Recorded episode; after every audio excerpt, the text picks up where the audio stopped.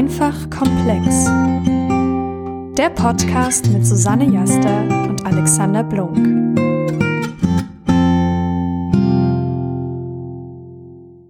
Grüße, hier ist Alex. Moin, hier ist Susanne. Und willkommen bei unserem Podcast Einfach komplex. Wahrscheinlich, weil das die erste Folge ist, wird es die erste Folge sein, die ihr von uns hört. Der Wahnsinn. Und damit wir das alle erstmal einordnen können, was ja eigentlich gerade passiert, dachten wir, dass wir am Anfang einmal ganz kurz vorstellen, was eigentlich die Idee ist, daher auch das heutige Thema. Dürfen wir das und sollten wir das? Und dass ihr einen Überblick darüber bekommt, wer wir eigentlich sind. Das ist ja eigentlich meine absolute Bauchschmerzfolge, beziehungsweise eigentlich sprechen wir mal drüber, über meine Bauchschmerzen. Alex darf mich jetzt ein bisschen therapieren. Alex ist nämlich im Hype-Modus, seitdem wir überlegt haben, einen Podcast aufzunehmen. Und ich bin das Gegengewicht dazu und mache mir ganz viele Sorgen, ob wir das denn überhaupt dürfen und ob wir das auch sollten. Hype. Sag ich ja. Aber bevor wir dort reinstarten sollten, würde ich euch einmal gerne erklären, warum ich das Gefühl habe, dass Susanne die richtige Person ist, um mit ihr einen Podcast aufzunehmen. Und ich kenne Susanne jetzt seit, lass mich kurz überlegen, 2015, wo wir zusammen im Bachelor an der wunderschön hässlichen TU Dresden angefangen haben, Psychologie zu studieren. Wunderschön hässlich musste er nur sagen. Wenn er nämlich immer nur schwärmt von der TU, dann unterstelle ich ihm Schleichwerbung. Deswegen war das jetzt die ausbalancierte Variante. Ja, kein Problem. Also wenn ihr euch eines Besseren belehren wollt, könnt ihr einfach nach Dresden kommen. Auch wir sind ziemlich intolerant geworden, nachdem wir hierher gezogen sind. Zum ja, Beispiel, wir mögen niemanden mehr. Ja, also ich bin eher so Laktose- und Glutenintolerant geworden, aber an die schlechten Witze muss man sich hier übrigens gewöhnen. Wir hoffen, das ist okay. Und wenn nicht, dann ist auch in Ordnung. Aber tendenziell ist Susanne bei mir erst auf mein Radar gerückt von Personen, die interessant sein konnten, als wir im selben Forschungsprojekt gearbeitet haben zur Zeit meiner Bachelorarbeit. Das war so roundabout 2018, wo wir zusammen in eine Schokoladenfabrik gefahren sind. Und in dem Gespräch, in dem wir uns kennengelernt haben, fuhr Susanne ein VW-Bus ähnliches Auto. Es war ein VW-Bus. Es war ein VW-Bus, nun denn. Und fuhr eine kleinere Truppe von Forschenden zu dieser Schokoladenfabrik von Dresden nach Niedersachsen. Und direkt schon während unseres ersten Gesprächs habe ich es geschafft, sie weit, so weit abzulenken, dass sie ihren ersten Punkt in Flensburg bekommen hat und wir ordentlich geblitzt wurden. Aber nur ein bisschen, ich war nur ein bisschen zu schnell. Ich nehme dir das auch noch immer ein bisschen übel, Alex. Ich, ich, ich finde einfach, du hast eine Teilschuld da dran. Ich, ich, ich würde ja sagen, ich würde die Verantwortung auf mich nehmen, aber hm, schwierig. Schwierig an der Stelle.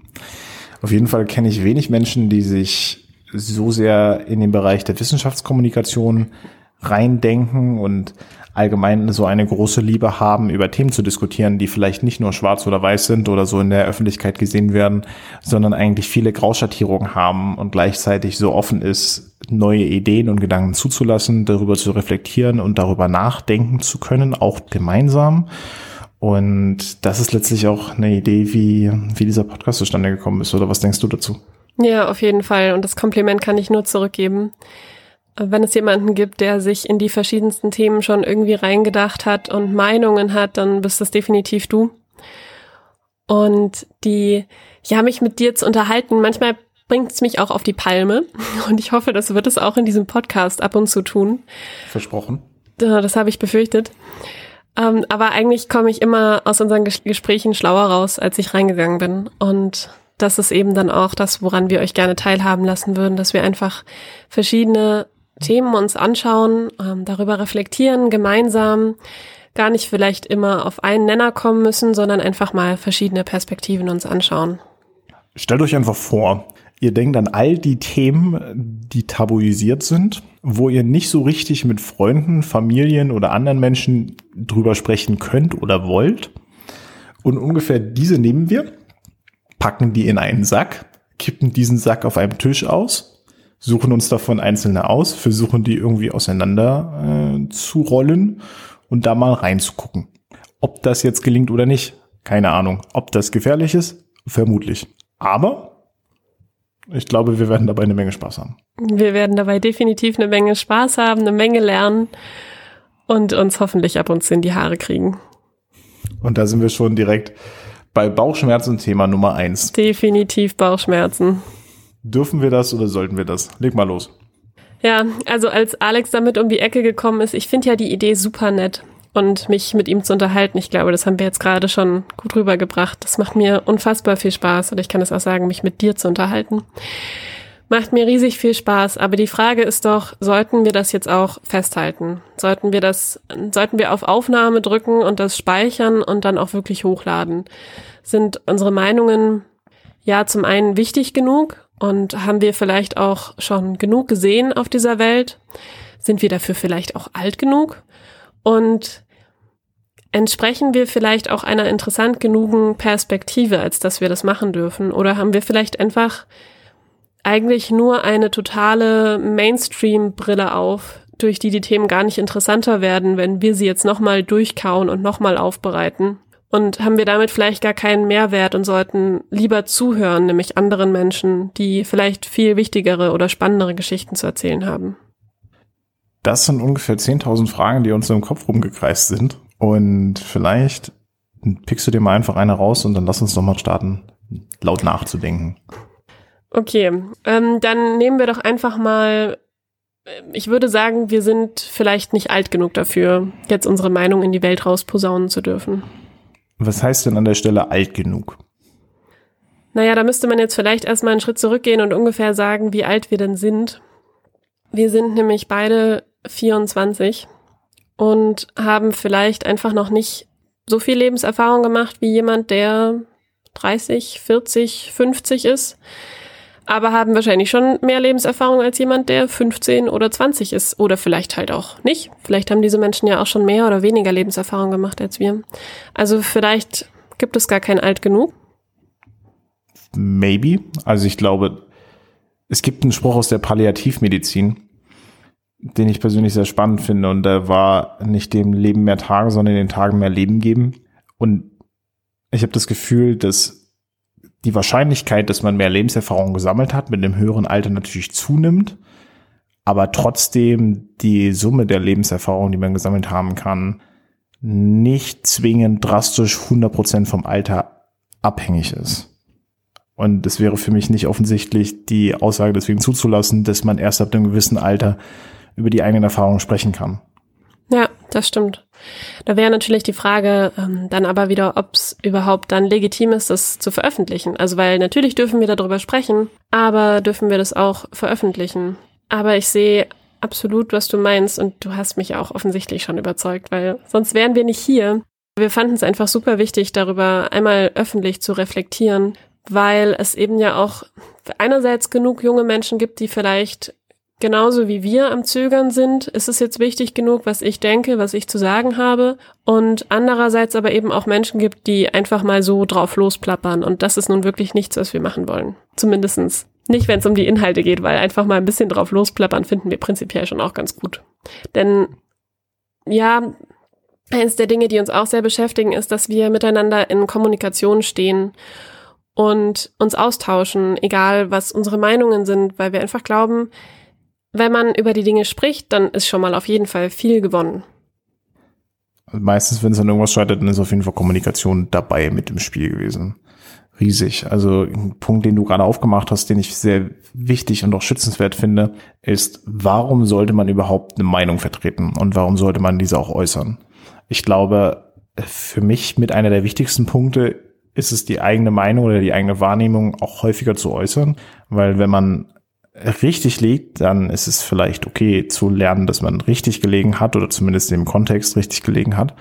Aber wenn man falsch gelegen hat, dann hat man durch das Äußern der eigenen Meinung die Möglichkeit bekommen, durch die Mitmenschen, zum Beispiel ich durch dich, reflektiert zu bekommen, wenn vielleicht Gedanken und Ideen, die ich hatte, in eine komplett abstruse Richtung geführt haben. Ja, auf jeden Fall. Und wir erhoffen uns ja dadurch auch Feedback von euch. Eure Perspektiven interessieren uns da halt auch immer auf jeden Fall. Also darf ich, glaube ich, an dieser Stelle schon mal sagen, schreibt uns auf jeden Fall immer gerne und gebt uns auch eure Meinung, denn wir wollen auf jeden Fall dazu anregen, in den Austausch zu kommen.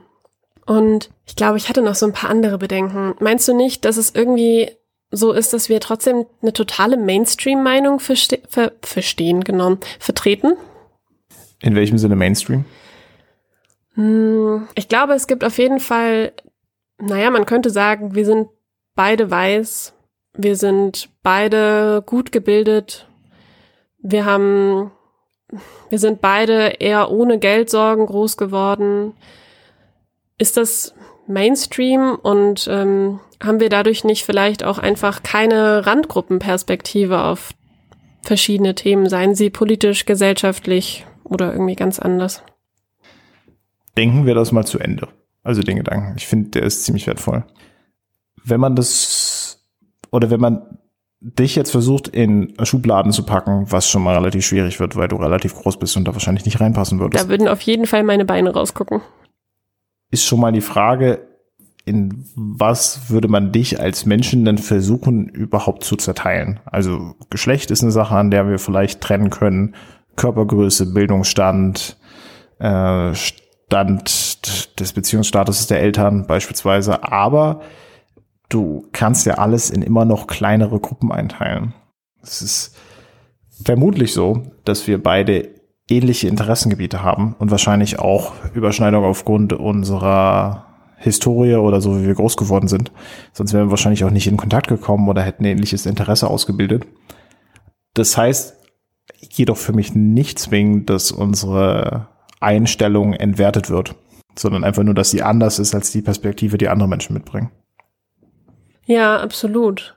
Und ich, ich finde ja auch immer wieder, wo ich selber gerade so ein bisschen in meine Formulierung reingrätschen muss, ist, ähm, warum, ja, warum ist denn eine Gruppe jetzt eine Randgruppe und eine andere nicht?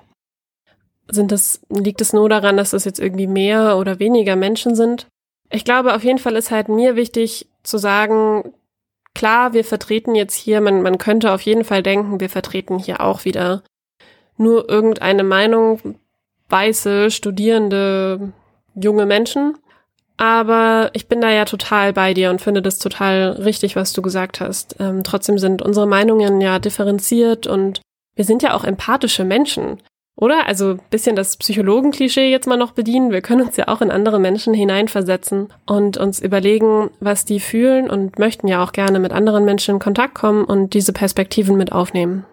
Ich glaube auch, dass, dass um das zu unterstützen, wir, wir Menschen, sobald wir auf neue Situationen treffen oder auf neue Menschen treffen, so wie ihr vielleicht auf uns, grundsätzlich erstmal sehr oberflächlich vorgehen. Also dort kommt es häufig zu einem sogenannten Halo- oder Horn-Effekt, dass einfach wir Dinge entweder nur als gut oder nur als schlecht ansehen anhand einiger oberflächlicher Kriterien, um dem mal schon mal entgegenzuwirken. Magst du unseren Hörern etwas über dich erzählen, was vielleicht außer du hast studiert und du bist irgendwie unterwegs in der Welt, was dir persönlich wichtig ist? Also auf jeden Fall liebe ich es, mich in die verschiedensten Themen reinzudenken. Ich glaube, das ist auch jetzt schon relativ gut rausgekommen und ähm, eins der Dinge, die wir, glaube ich, auch eben gegenseitig aneinander sehr schätzen. Ähm, dadurch habe ich irgendwie meine Nase sowohl gerne in meinem Auto, in der Motorhaube meines Autos, unter meinem Auto und bin da am Schrauben und bin irgendwie dabei, mir beizubringen, wie die Mechanik eines Autos funktioniert. Aber gleichzeitig stelle ich mich wahnsinnig gern in Kopenhagen in ein Museum mit moderner Kunst und könnte da stundenlang mir die Sachen anschauen. Hör gleichzeitig wahnsinnig gerne Geschichtsbücher, äh, Geschichtsbücher, ja, aber vorgelesene Geschichtsbücher, also Geschichtshörbücher und ja, einfach alles, was irgendwie neu ist, was ich noch nicht kenne, fasziniert mich total. Und ich glaube, das ist auch eins der Dinge, warum ich ganz lange gehadert habe, ob jetzt das Studium, das Psychologiestudium das Richtige für mich ist. Ich habe da lange überlegt und kann da auch jeden gut verstehen, der sich gar nicht so sicher ist, was er dann studieren soll. Ähm, ich war super lange eine totale Sportkartoffel, das darf ich hier absolut frei raus so sagen. Das hat mich nie gekriegt bin immer ein zu kopflastiger Mensch gewesen, der irgendwie gar nicht verstanden hat, dass man seinen Körper auch benutzen kann. Und habe aber jetzt seit neuestem auch mal verstanden, dass man sich auch irgendwie bewegen kann und dass man Sport machen kann und dass das den Kopf auch wunderbar frei macht. Und glaube auch da, dass es einfach Spaß macht, neue Dinge zu entdecken und sich mit neuen Dingen auseinanderzusetzen. Also, das ist vielleicht sogar noch ein bisschen untertrieben.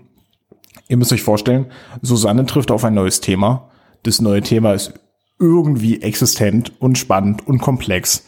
Und dann verwendet Susanne ungefähr ein bis drei Monate, um alles darüber rauszufinden, was sie herausfinden kann.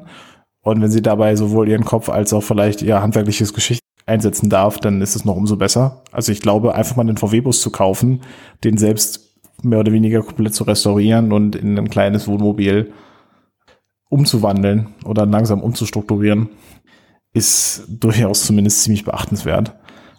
Ich glaube, da darfst du dein Licht auch oder musst du dein Licht nicht unter den Scheffel stellen.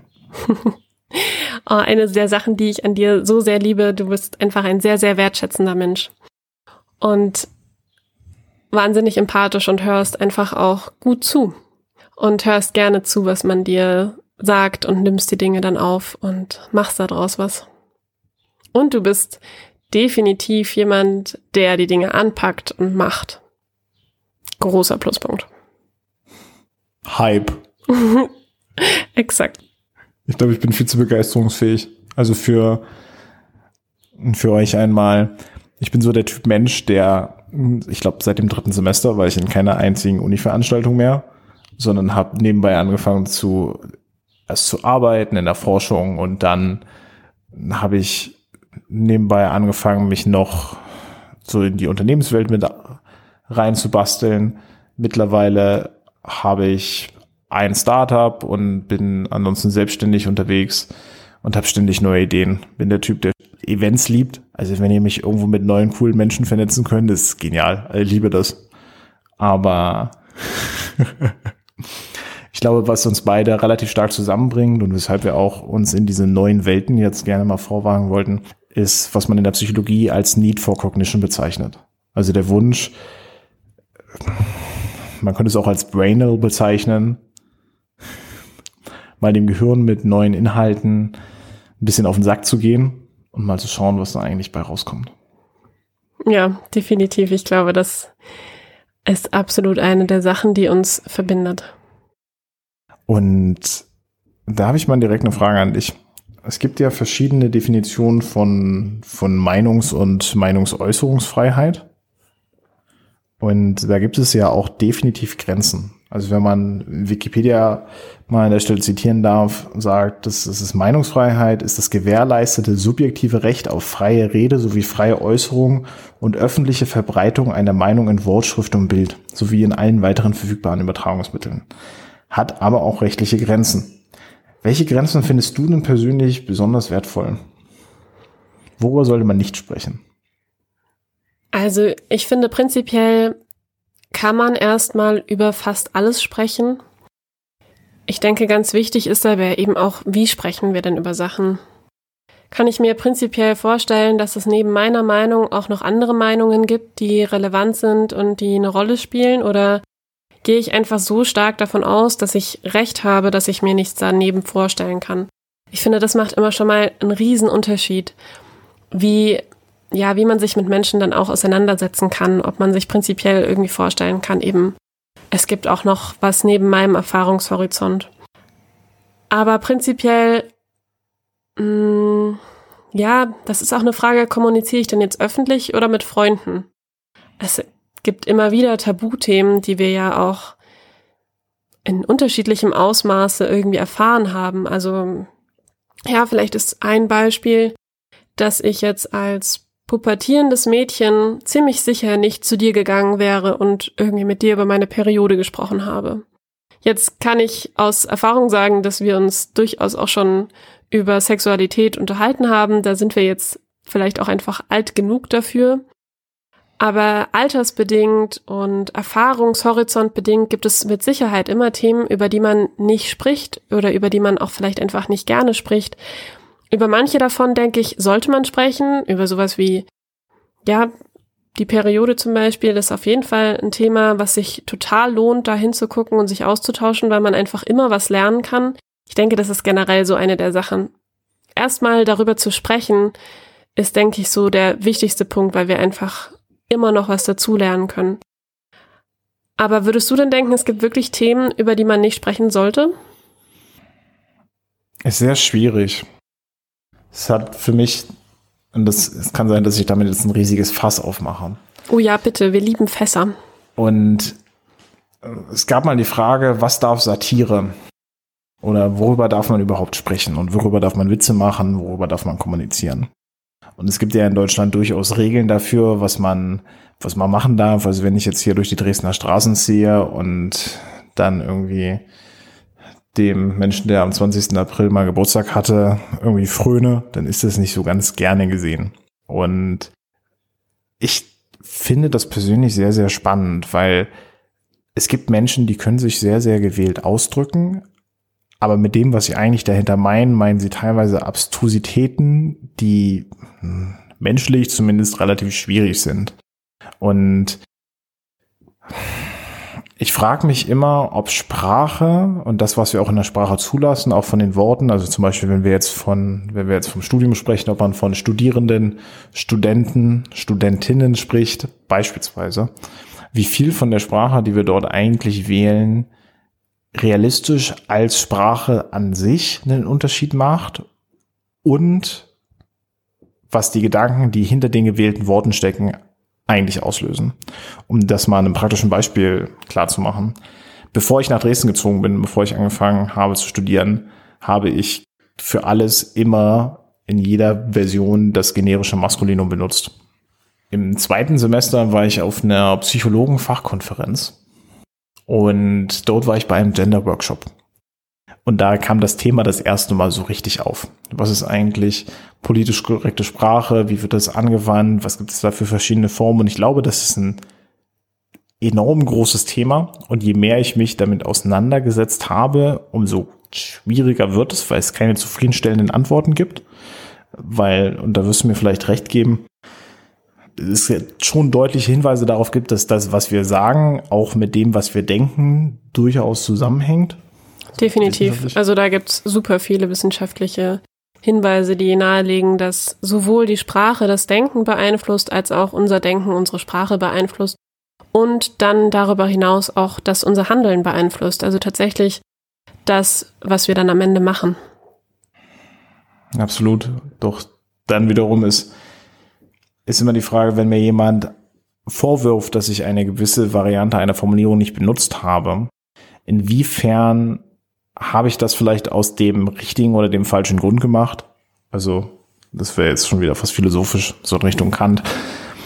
Aus was für einer Absicht heraus tue ich etwas überhaupt? Und mir ist aufgefallen, nachdem ich auf dem Bereich, wie man richtig gendert, darauf hingewiesen wurde, ist es mir in den letzten Jahren immer, immer, immer deutlicher aufgefallen, wenn Menschen das nicht tun und ist mir sogar dann störend aufgefallen. Wobei ich nicht sagen kann, ob es mich stört, weil mir gesagt wurde, dass es mich stören sollte oder ob es mich stört, weil es mich auch generell vorher gestört hätte. Und ob selbst, wenn ich mich jetzt erst daran störe, ob das dann jetzt die richtige Reaktion darauf ist, nur weil ich daran aufgeklärt worden bin, dass das anscheinend wichtig sein könnte. Also ich würde da gerade super gerne mit Beispielen und Erfahrungsberichten einsteigen. Ich glaube aber, dieses große Fass, wie es du ja auch gerade genannt hast, müssen wir uns noch für eine andere Folge im Detail aufsparen. Aber was ich glaube, was daran eben total wichtig ist, ist, dass man sieht, wir fangen eben sehr viel an, darüber nachzudenken, wie wir sprechen. Und meiner Meinung nach ist das eben auch total wichtig, dass wir nicht einfach unseren Mund aufmachen und anfangen, drauf loszuplappern, sondern eben auch mal kurz innezuhalten und zu reflektieren, hey, was will ich denn da eigentlich gerade sagen? Und ist das okay oder hat das vielleicht irgendwie Konsequenzen für jemand anderen, die ich gerade noch gar nicht abschätzen kann? Aber gleichzeitig sehe ich eben den Punkt, dass je mehr wir alle darüber nachdenken, wie wir etwas ausdrücken und da aber vielleicht gar nicht drüber nachdenken wollen oder können, also sei das aus irgendwie ganz simpel Zeitgründen oder aus, ja, ich habe mich einfach gar nicht so viel mit dem Thema beschäftigt oder kein Interesse daran. Also, wenn mir vielleicht einfach die Kapazitäten fehlen, mich damit so viel auseinanderzusetzen, wie ich etwas formuliere, nehme ich dann vielleicht irgendwann nicht mehr am Diskurs teil und habe ich dann selber keine Stimme mehr und ziehe mich immer weiter zurück und überlässt man damit dann aber nicht vielleicht das Feld der Kommunikation Menschen, die sich einfach nur wahnsinnig gut ausdrücken können, wo es uns aber total egal ist, was die eigentlich sagen. Also zwischen Rechtsextremen, die ihre Parolen einfach wahnsinnig gut intellektuell schon fast verpacken können und da einfach so viel drumrum schwafeln, dass man eigentlich gar nicht mehr hört, was sie im Kern sagen. Oder seien das auch andere Politiker, die ja vielleicht gemäßigtere Meinungen vertreten, aber trotzdem eigentlich total verschleiern, was sie wirklich sagen. Ähm, und überlassen wir dann eben vielleicht das Feld den Menschen, die sich nur gut ausdrücken können und verdrängen Menschen, die einfach halt auch gerne ihre Meinung dazu beitragen würden, aber es nicht ganz so hübsch sagen können. Du hast da gerade ein, du hast da gerade ein Feld eröffnet und ich habe mal eine. Oh, oh, noch ein Feld. Ich, ich habe mal eine ganz doofe Frage dazu. Du hast gesagt, jemand, der rechtsextreme Parolen durch die Gegend brüllt, wenn ich das richtig gehört habe. Und nehmen wir mal dieses Beispiel. Der Mensch ist ja wahrscheinlich nicht auf die Welt gekommen und hat sich gedacht, blöde Ausländer die. Wäre es da nicht total wichtig, dass man sich anschaut, wie dieser Mensch vielleicht so der Meinung, an der er gerade irgendwie festhält, wie er dorthin gekommen ist und warum er sich diesen Weg der Kommunikation gesucht hat, das so indirekt auszudrücken und ob das wertvoll ist oder ob wir durch das, was du vorher angesprochen hast, durch die Verdrängung der vielleicht auch Meinung, dadurch, dass man das Gefühl hat, nicht öffentlich daran teilnehmen zu können, wir nicht eigentlich eher eine größere Gefahr darstellen, weil viele Sachen tabuisiert oder zumindest nicht diskutiert werden können, offen oder zumindest das Gefühl entsteht. Also, deine Frage wäre jetzt sozusagen, wie wir dazu stehen, dass er das macht? Also ich glaube, dass die, die Formulierung von dir durchaus impliziert hat, dass das was Negatives sein könnte. Und da ist die Frage, ob man sich nicht eher anschauen sollte, wie kommt jemand dazu, diesen, diese Glaubenssätze zu vertreten? Und wie kommuniziert dieser Mensch A, dass es verschleiert genug ist, dass Menschen das so wahrnehmen, wie sie es tun? Und B, dass es trotzdem so klar ist, was dahinter steckt, dass man versteht, was die Person eigentlich sagen möchte. Und C, dass man sich anschaut, warum sagt er denn nicht einfach das, was er wirklich vom Herzen heraus denkt und vielleicht hinter verschlossenen Türen von sich gibt? Und ist es wertvoll, dass er das nicht so offen kommuniziert? Das spielt jetzt irgendwie für mich rein in so eine Ecke, was haben wir für Kommunikationsregeln? Wie funktioniert Aufmerksamkeit auch ein Stück weit, oder? Schon. Also, das ist, glaube ich, wenn man, wenn man mal in den, wir hatten es vorhin kurz angesprochen, wenn man über Meinungsfreiheit nachdenkt, dann gibt es ja in Deutschland verschiedene Dinge, die man eben nicht tun darf. Und allgemein verbreitete Einschränkungen der Meinungsäußerungsfreiheit ergeben sich in Deutschland beispielsweise aus Artikel 5 Absatz 2 des Grundgesetzes. Und dazu zählen unter anderem der Schutz der persönlichen Ehre gegen Beleidigung und Verleumdung, die Weitergabe als geheim klassifizierter Informationen, die übermäßige Kritik an eigenen oder ausländischen höchsten Staatsvertretern wie Staatsoberhaupt, Gerichten oder manchmal selbst einfachen Beamten, Hashtag Böhmermann, Hashtag, die Grenzen der Sittlichkeit und des Jugendschutzes, die Grenze der öffentlichen Sicherheit, der unlautere Wettbewerb durch Diskreditierung der Ware oder Dienstleistung eines Konkurrenten. Also, wenn ich sage, das, was dir dort angeboten wurde, ist Bullshit, und nimm doch mal diesen Vergleich dann könnte das schon unter Dinge fallen, die du halt nicht so äußern darfst. Das sind jetzt eine Großzahl von Dingen. Und da ist die Frage, wenn man in Länder guckt, wo man durchaus direktere Parolen zulässt, also die USA sind da mal, glaube ich, an vorderster Spitze mit drin, was Zulassung von Meinungsäußerungsfreiheit, auch Hakenkreuzen auf dem Körper tätowiert, ähnliches zulässt beispielsweise. Was ist die Grenze, die man dort anzielen sollte? Gibt es da ein richtig oder ein falsch? Würde ich auf jeden Fall sagen. Also ich glaube halt, es fängt dann an, falsch zu werden, wenn es die Grenze von jemand anderem übertritt. Blöderweise sind jetzt Grenzen von anderen Menschen, Schmerzgrenzen oder Empfindlichkeitsgrenzen einfach auch immer noch mal individuell. Deswegen würde ich jetzt mal sagen, diese Grenzen sind halt sehr schwammig das, was ist noch sagbar und wo fängt meine persönliche Grenze an, ab wo tut's wirklich weh?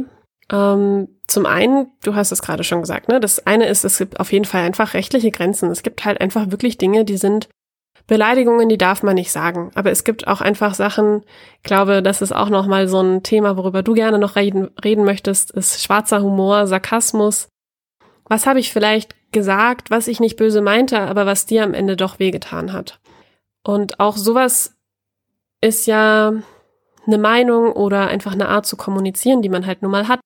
Und egal, was man sagt, wie man sagt, man wird wahrscheinlich immer Menschen damit verletzen. Aber ich denke, es gibt einen Unterschied zwischen jemanden vorsätzlich verletzen und das aus Versehen zu machen, dann zu merken, man hat eine Grenze überschritten und dann auch zurückzurudern oder Selbstreflexion einfach zu betreiben und sich selber zu überlegen, was wollte ich denn damit eigentlich ausdrücken und ist mir das gelungen oder wollte ich jetzt hier einfach nur ein bisschen Rambazamba machen und um Aufmerksamkeit buhlen? Und auch dazu gehört wahrscheinlich wieder, um zu kommunizieren und auch um so zu kommunizieren, dass es vielleicht befriedigend ist. Also auch, dass ich das Gefühl habe, meine Meinung wird gehört und wahrgenommen. Es gibt inzwischen so viele Meinungen, die öffentlich oder halböffentlich oder auch privat geäußert werden, dass man vielleicht das Bedürfnis hat, eben noch ein bisschen lauter schreien zu müssen, noch ein bisschen mehr Aufmerksamkeit zu kriegen. Und wenn man dabei dann aber vergisst, dass es eben Grenzen gibt des Sagbaren und wo man andere Menschen dann verletzt, ich denke, das ist eben ein Punkt, wo wir dann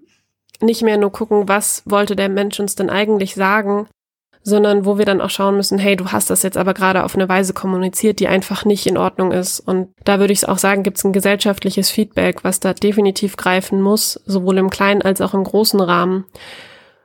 Und der nächste Schritt ist aber eben auch, dass wir zuhören müssen. Also, dass wir hinhören müssen, was wollen uns die Menschen denn sagen. Denn in der Regel schreien die Menschen nicht nur einfach aus Spaß an der Freude, sondern häufig ist eben auch wirklich dahinter irgendwelche Ängste und Sorgen.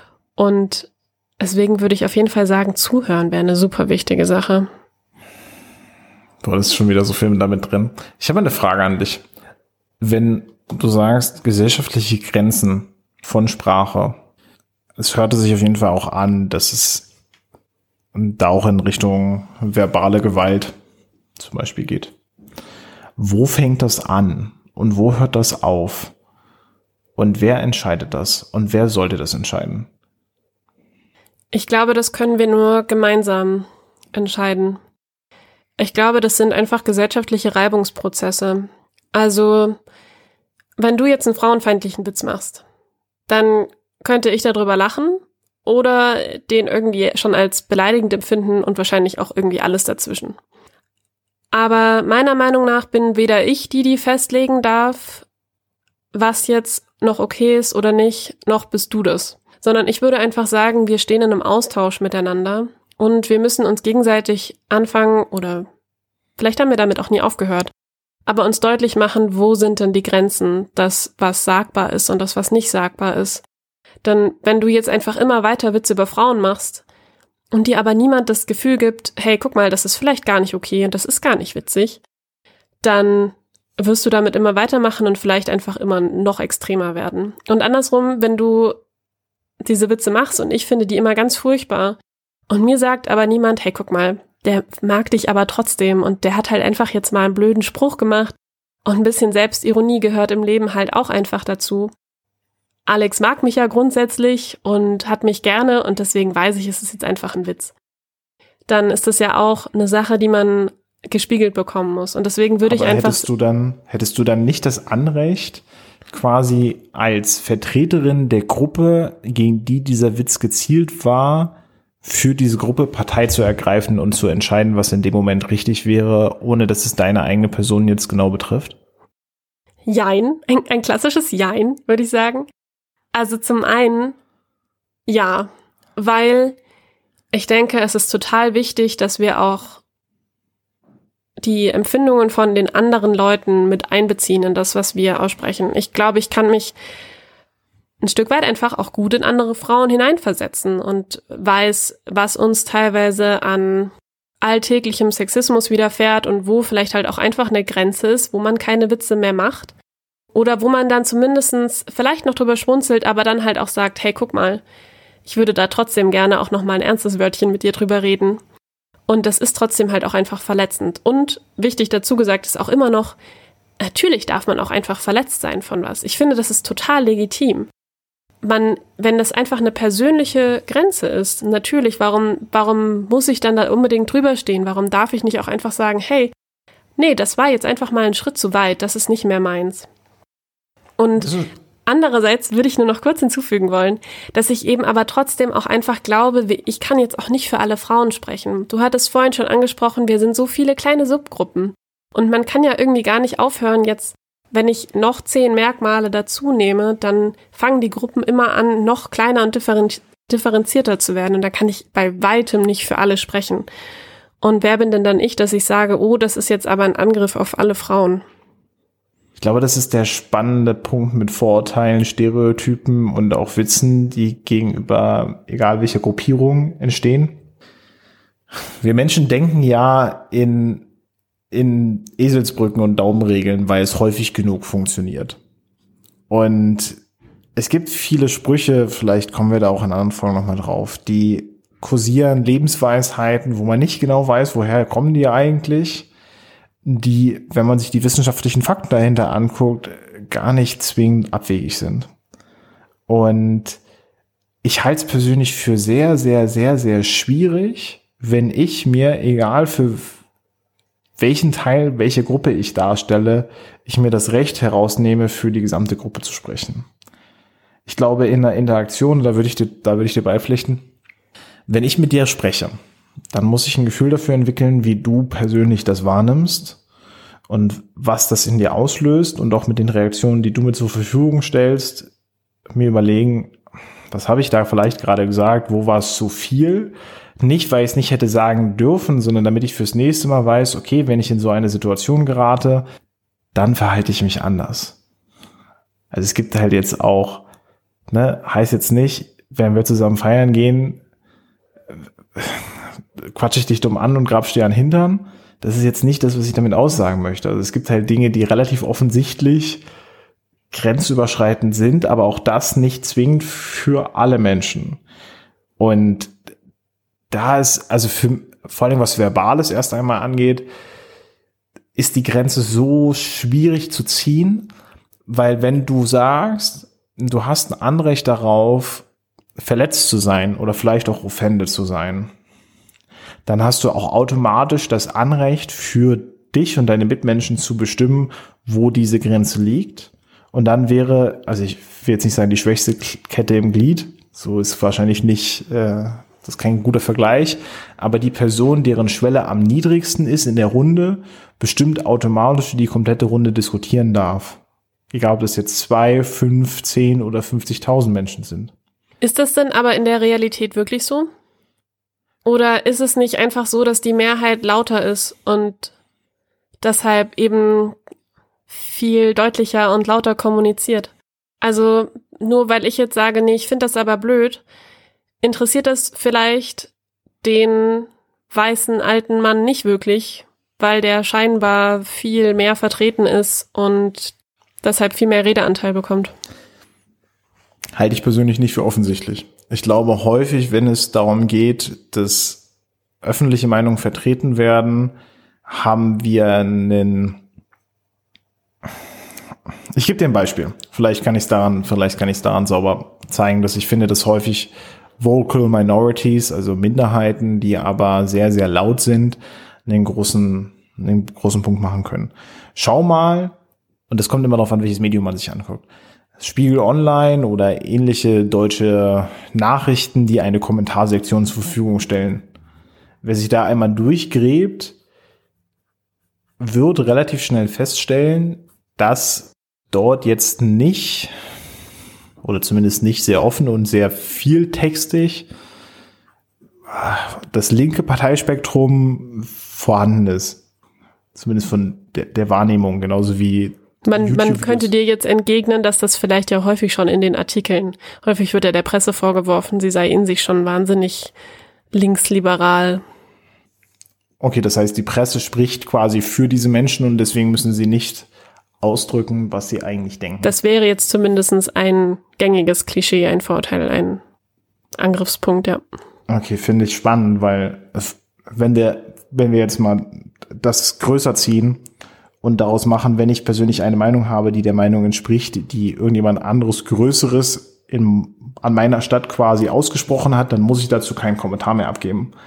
Und wenn man jetzt allein mal auf eine Plattform geht wie YouTube beispielsweise, dann würde ich dem grundsätzlich, also sehe ich nicht, wie das eintritt, weil auch ganz viele Kommentarsektionen gefüllt sind mit Zuspruch, mit Sachen, die jetzt schon wieder positiv gelaufen sind. Da geht es jetzt vielleicht nicht um Politik und da geht es jetzt auch nicht um irgendwelche Tabuthemen, sondern vielleicht um das neueste Sportevent oder ähnliches. Und ich glaube schon, dass Menschen auch gewillt sind, Positives auszudrücken, aber nur wenn sie das Gefühl haben, dass das prinzipiell auch gehört werden könnte und dass der Anteil derer dann in diesen Kommentarsektionen sich mit dem Gefühl konfrontiert sieht, untergehen zu können und es deswegen wenig bis gar nicht äußert. Aber da bist du jetzt vielleicht ein bisschen mehr drin. Ich bin jemand, der soziale Medien relativ wenig nutzt. Aber ist das nicht so, dass wir häufig eher sehr positive und sehr negative Meinungen hören? Und jemand, der vielleicht eine durchschnittliche Meinung hat oder sich einfach denkt, so ja, das ist ganz okay, das nicht äußern wird. Also sehen wir das nicht vielleicht auch in Kundenbewertungen, dass eigentlich fast niemand zu einem Produkt schreibt, ja, ne, eigentlich ist alles gut soweit, ganz nett, alles ganz okay, sondern dass die Leute immer eher schreiben, boah, Wahnsinn, klasse, fünf Sterne oder dass die Leute schreiben, nee, absolut der letzte Mist werde ich nie wieder kaufen. Und ist das vielleicht nicht einfach so ein Ding, dass es eher so polarisiert? Würde ich ähnlich sehen. Aber das würde ja dann eher wieder für die Vocal Minorities sprechen. Also wenn wir sagen, auch diese, das Produkt ist jetzt durchschnittlich beispielsweise und wir sprechen da von einer Normalverteilung, dann würde man ja von der Mehrheit der Leute nichts hören. Und das ist einfach nur ein Punkt, den ich den ich an der Stelle machen wollte, den ich persönlich auch für sehr gefährlich halte. Und daraus dann Rückschlüsse zu ziehen, puh, hart. Gleichzeitig ein Punkt, den du gemacht hast, und das ist vielleicht auch der Grund, warum wir uns hauptsächlich über schwierige Themen austauschen, ist, dass das Interesse für negative Nachrichten deutlich stärker ist als für positive Nachrichten. Was auch damit einhergeht, oder das halte ich zumindest für realistisch, dass wir Menschen auch mehr verschiedene Wahrnehmungen haben für Dinge, die schief laufen. Wut, Trauer, Aggression und für Dinge, die gut laufen, eine geringere Bandbreite an Emotionen zur Verfügung steht, was relativ viel Sinn ergibt, weil du kannst halt auch nur eine gewisse Menge an glücklich sein, wenn du aber eine relativ große Menge an Schaden genommen hast oder an schlimmen Situationen dir widerfahren sind, dann kann es dazu führen, dass es dein Leben beendet, so dass der Mensch als Organismus vermutlich langfristig besser damit gefahren ist, negative Emotionen deutlich besser einsortieren zu können. Also so ein bisschen evolutionspsychologisch argumentiert? Wäre auf jeden Fall ein Ansatz. Mhm. Ich würde sagen, andersrum schlägt aber in dieselbe Kerbe rein, ist es so rein deskriptiv gesehen so, dass wir ja, in der Kommunikation von Nachrichten, sei das von politischen Nachrichten, von Weltgeschehensnachrichten, aber auch eben vielleicht von Wissenschaftskommunikationsnachrichten, eher uns auf Abweichungen zur Norm fokussieren. Das heißt, es ist halt eher eine Nachricht zu sagen, hey, schaut mal, das ist jetzt alles auf einmal total anders, als es gewohnt war, als es sonst war. Und das ist halt diese kleine, dieses kleine Zeitfenster, was man da als an Aufmerksamkeit zur Verfügung hat als Kommunikator, eben nicht dafür nutzt, nur zu sagen, jo, ich glaube, es ist alles relativ so wie immer, sondern dass wir eben darauf aufmerksam machen oder dass in den Nachrichten darauf aufmerksam gemacht wird, häufig sind es ja nicht wir, die das machen, sondern die Nachrichten, die anderen, ähm, dass es eben Abweichungen gibt, über die man eben mal dringend sprechen muss. Aber ich muss dir jetzt nochmal eine Rückfrage stellen. Du musst mich nochmal abholen, wo sind denn die Vocal Minorities in Verbindung zu, macht man jetzt Witze über Frauen oder nicht? Okay, also gehen wir mal zurück zu dem Punkt, an dem wir einfach auf der Ja, weil, weil da hast du mich ja irgendwo verloren. Es ist nicht so, dass wir nicht über all das dazwischen auch noch sieben Folgen jeweils aufnehmen könnten. Absolut. Ich glaube, das wird noch eins der Dinge. Wir werden uns wahrscheinlich überall immer verrennen und auf irgendwelche spannenden Dinge stürzen, aber ich liebe das. Ich glaube, das ist auch relativ normal und ähm, das lässt vor allem einige Gedankenspiele zu die Idee, die ich dazu hatte. Sagen wir, ich mache ein, fällt mir jetzt auf die Schnelle irgendein frauenfeindlicher Witz ein. Ich habe mich jetzt als Frau identifiziert, weil ich gehört habe, dass der Coronavirus keine Objekte befällt. So.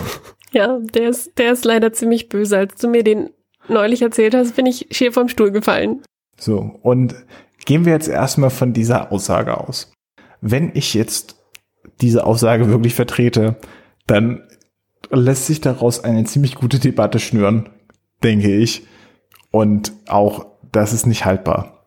Also hinter vielen, also kommt drauf an, welche Metrik man ansetzt, aber es ist grundsätzlich sehr schwierig haltbar. Wenn ich aber jetzt diesen Witz erzähle, ich habe ihn dir erzählt, weil wir halt häufiger über sowas sprechen, über sowas gemeinsam auch schon in der Vergangenheit gelacht haben und dann uns angeschaut haben, wie kann das eigentlich oder was kann das eigentlich für Auswirkungen haben, wenn Leute sowas sich zu oft zu Gemüte führen.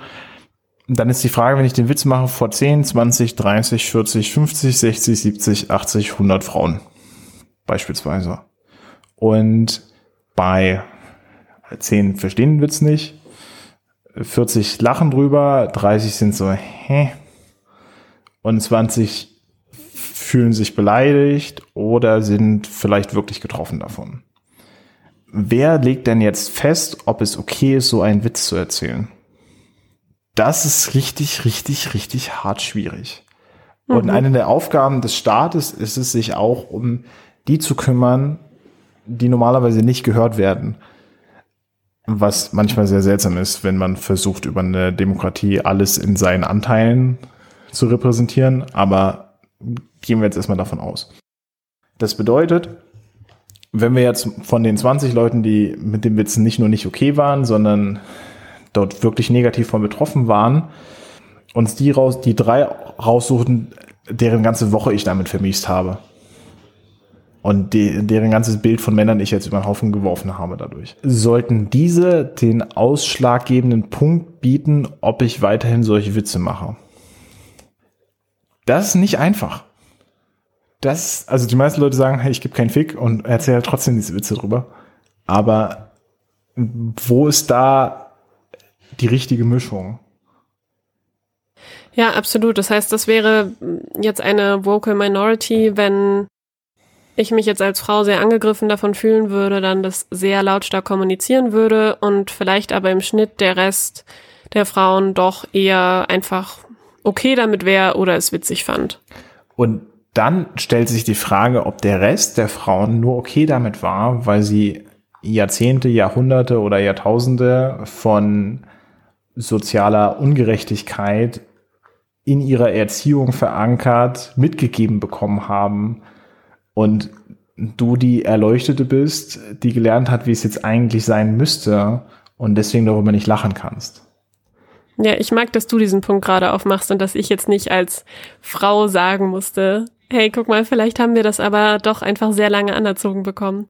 Das ist auf jeden Fall, glaube ich, ein guter Punkt. Ähm, und ich würde aber noch mal, also zum einen würde ich gerne noch hinzufügen wollen, ich denke mal, es ist immer auch wichtig dabei zu betrachten, dass es halt Menschen gibt, bei denen das nicht nur vielleicht so ein bisschen auf Not, not Amusement treffen wird, sondern die vielleicht einfach in ihrer Erfahrungsgeschichte, in ihrer Erfahrungswelt, in dem, was sie bisher in ihrem Erleben, Leben erlebt haben, wirklich einfach schlimme Dinge erlebt haben und sich vielleicht wirklich als Objekte gefühlt haben, nicht als Mensch wahrgenommen gefühlt haben. Und bei denen du einfach mit so einem Witz ja, die wirklich einfach triffst und da eben nicht nur vielleicht die Woche vermiest, sondern einfach wirklich emotional sehr tief sitzende Sachen triffst. Was eben die Frage definitiv nicht einfacher macht, darf man das jetzt trotzdem sagen oder nicht? Und wer bestimmt denn jetzt, was okay ist und was nicht? Ich habe das Gefühl, ja. dass das verdient seine eigene Folge. Definitiv. Also vor allem schwarzer Humor, Sarkasmus. Ja. Da gibt es Definitiv. sehr, sehr, sehr, sehr tiefe Abgründe, auch von bis die, die man dann auch nur dementsprechend mit einer, mit einer ordentlichen Warnung vorher, glaube ich, durchgehen kann. ich würde aber nochmal vielleicht aus so einer anderen Perspektive. Meinst du, es gibt einen Unterschied, ob ich jetzt eine Minderheit bin, die eine Meinung vertritt, mit der ich aber jemand anderen angreife? Also zum Beispiel, ich nehme jetzt mal, vielleicht schaffe ich es, ein wertneutrales Beispiel zu nehmen. Der Mehrheit der Menschen gefallen braune Schuhe und ich gehöre zu einer Minderheit an, der schwarze Schuhe aber viel besser gefallen. Und jetzt bin ich in der Position, dass ja niemand mich jetzt irgendwie vielleicht dafür angreift. Das sagen wir jetzt einfach mal so. Ich werde für meine Meinung nicht angegriffen.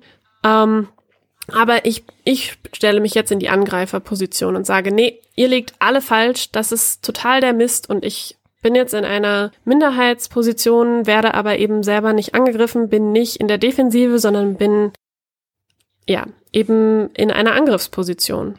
Und ist es vielleicht nicht dann viel leichter laut zu sein, als wenn ich eine Minderheit bin, die aber angegriffen wird? Also, selbes Beispiel, auf einmal sind braune Schuhe die totale Minderheit und jeder hackt auf mir rum. Ich bin defensiv. Meine Stimme ist irgendwie immer noch eine Minderheit und vielleicht schaffe ich es dann viel weniger, was zu sagen. Also ich glaube, ich will so ein bisschen darauf hinaus, macht es nicht einen Unterschied, ob ich Angreifer bin oder Angegriffener. Und ich meine damit explizit nicht Opfer, sondern eben, ob ich attackiert werde oder ob ich selber andere Leute attackiere, wie ich kommunizieren kann und ob ich auch vielleicht kommunizieren werde, ob ich mit dieser Meinung an die Öffentlichkeit gehen werde. Ich denke, das sind beides Minderheiten, die aber in der Kommunikation einen riesen Unterschied machen. Ich, ich muss mich da gerade mal in die Situation mit reindenken. Ich glaube, die Frage an der Stelle ist erst einmal, warum braune Schuhe zur Hölle? Die sind halt echt nicht cool. Aber wenn wir, wenn wir über diesen Punkt hinausgekommen sind, dann doch kein wertneutrales Beispiel gefunden. Kein, doch kein wertneutrales Beispiel gefunden. Tut mir leid. Ist Warum überhaupt Schuhe? Wieso Schuhe? Wieso laufen wir nicht alle barfuß? Ey, wirklich. Die Odyssee für mich immer Schuhe zu finden, aber das ist eine andere Geschichte für einen anderen Tag. ich halte das durchaus für, aus folgender Situation für schwierig. Du hast fast immer einen Schutz der Masse. Also wenn du dir Großdemonstrationen anguckst, die eskalieren, dann passiert das häufig dadurch, dass Leute anonym bleiben können im Schutz der Masse. Und ich glaube, das ist auch eine der Sachen, die das Internet mit sich bringt, Anonymität und damit ein, ein gefühlter Wohlfühlfaktor darin, allen Leuten aufzutischen, was ich persönlich denke, weil die mich eh niemals kennenlernen werden. Und ja, das Gefühl zu haben, das, was ich tue, hat eigentlich keine Konsequenzen für mein reales Leben. Ich tue mir persönlich relativ schwer mit dem Gedanken, folgende Sichtweise. Wir haben eine Gesellschaft, in der sehr, sehr vieles darauf aufbaut, dass wir viele Freiheiten genießen. Und jede Freiheit, die du genießt, ist für mich eine Verantwortung. Also ich muss garantieren, dass du diese Freiheit genießen kannst. Sonst ist es nicht deine Freiheit. Also wenn da keiner sich dran hält, dann kannst du nicht in Freiheit leben. Das bedeutet, wir müssen. Ich mag den Gedanken. Und wir haben eine Gesellschaft, in der relativ viel, vor allen Dingen unter uns jungen Menschen, über mir steht das zu, mir steht das zu, mir steht das zu und die Welt ist böse und gibt mir das nicht, mit rein gibt, wo wir gleichzeitig uns immer die Frage stellen müssen, du hast vorhin gesagt, du hast den Begriff Opfer mit, mit Absicht nicht wählen wollen, aber sind wir immer oder sind wir auf jede Situation gesehen immer nur entweder Angreifer oder Verteidiger? Sind wir nicht beides gleichzeitig? Und mit welchem Interesse? Und äh, wenn du das Interesse hast, Leuten zu zeigen, dass braune Schuhe toll sind, weil die irgendwie sich besser anfühlen und dir hört kein Arsch zu, dann ist das, glaube ich, für mich ein Unterschied, als äh, wenn es um lebensbedrohliche Maßnahmen geht, die dort ergriffen werden. Wenn du mit den Waffen losziehst,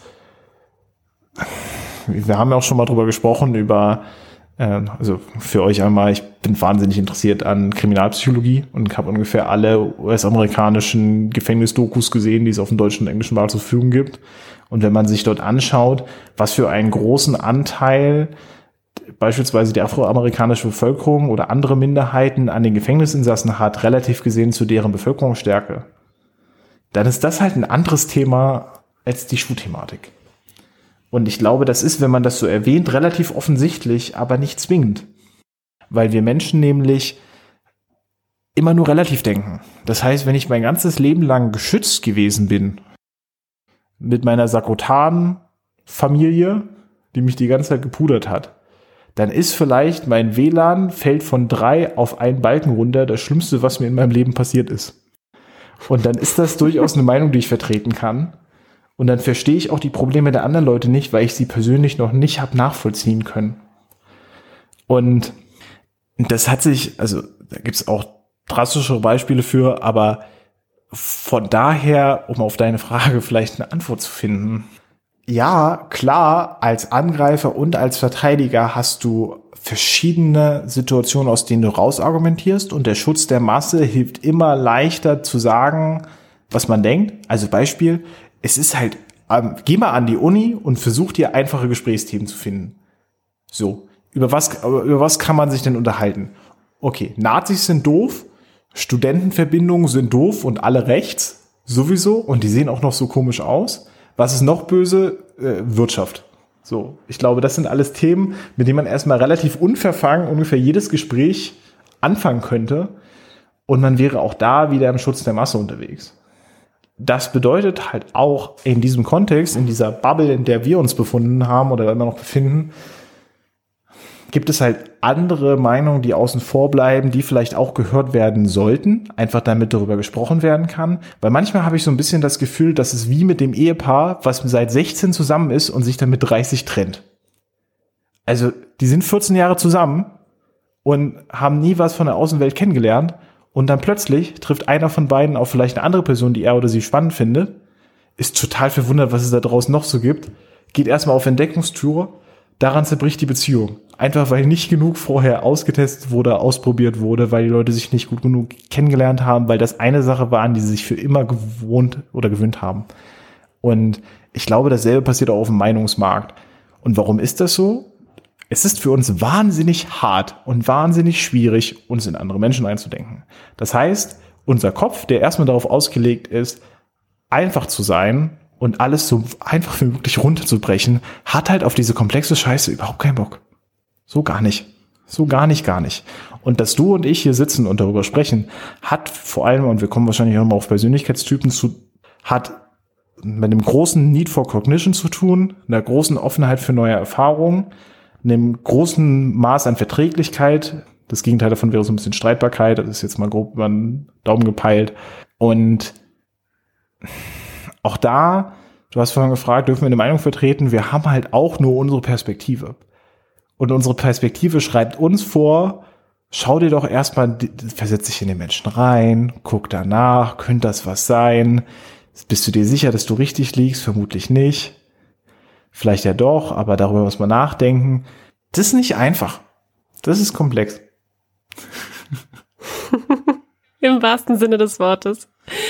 Ich mag das. Ich glaube, da haben wir echt einen ganz guten Schluss gefunden. Ich habe immer noch ein bisschen Angst, dass wir die Sakrotan-Familie sind. Aber lass uns, lass uns die Sakrotan-Familie sein und einfach vielleicht ein bisschen damit leben und ein bisschen aus unserer Bubble rausgucken. Ich mag total, was du gesagt hast am Ende. Ich glaube, damit, also wir haben jetzt ehrlich gesagt noch überhaupt keine Ahnung, wie lange solche Folgen sein sollten. Vermutlich ein bisschen, vielleicht auch nicht. Und wir wir schauen jetzt mal von Mal zu Mal, wie sich das anfühlt, worauf ihr Lust habt, worauf wir vor allem Lust haben. Ich denke, dass wir uns alle darauf gefasst machen können, dass es das ein ums andere Mal sehr, sehr vertieft um viele verschiedene Themen gehen wird. Und wir wollten heute eigentlich anfangen mit, dürfen wir das und sollten wir das? Wie ihr vielleicht jetzt schon raushört. Dürfen wir das ist ein klares Jein. Und also so rechtlich gesehen schon anhand der Werte, die ihr jetzt anlegen mögt, vielleicht, vielleicht auch nicht. Äh, da bedienen wir uns eines Tricks, das ist die sogenannte Sunken Cost Fallacy. Also dadurch, dass das ganze Equipment schon vorn steht, ist die Wahrscheinlichkeit, dass wir das erstmal weitermachen werden, relativ hoch. Dürfen wir das? Ist damit so ein bisschen abgehakt. Sollten wir das?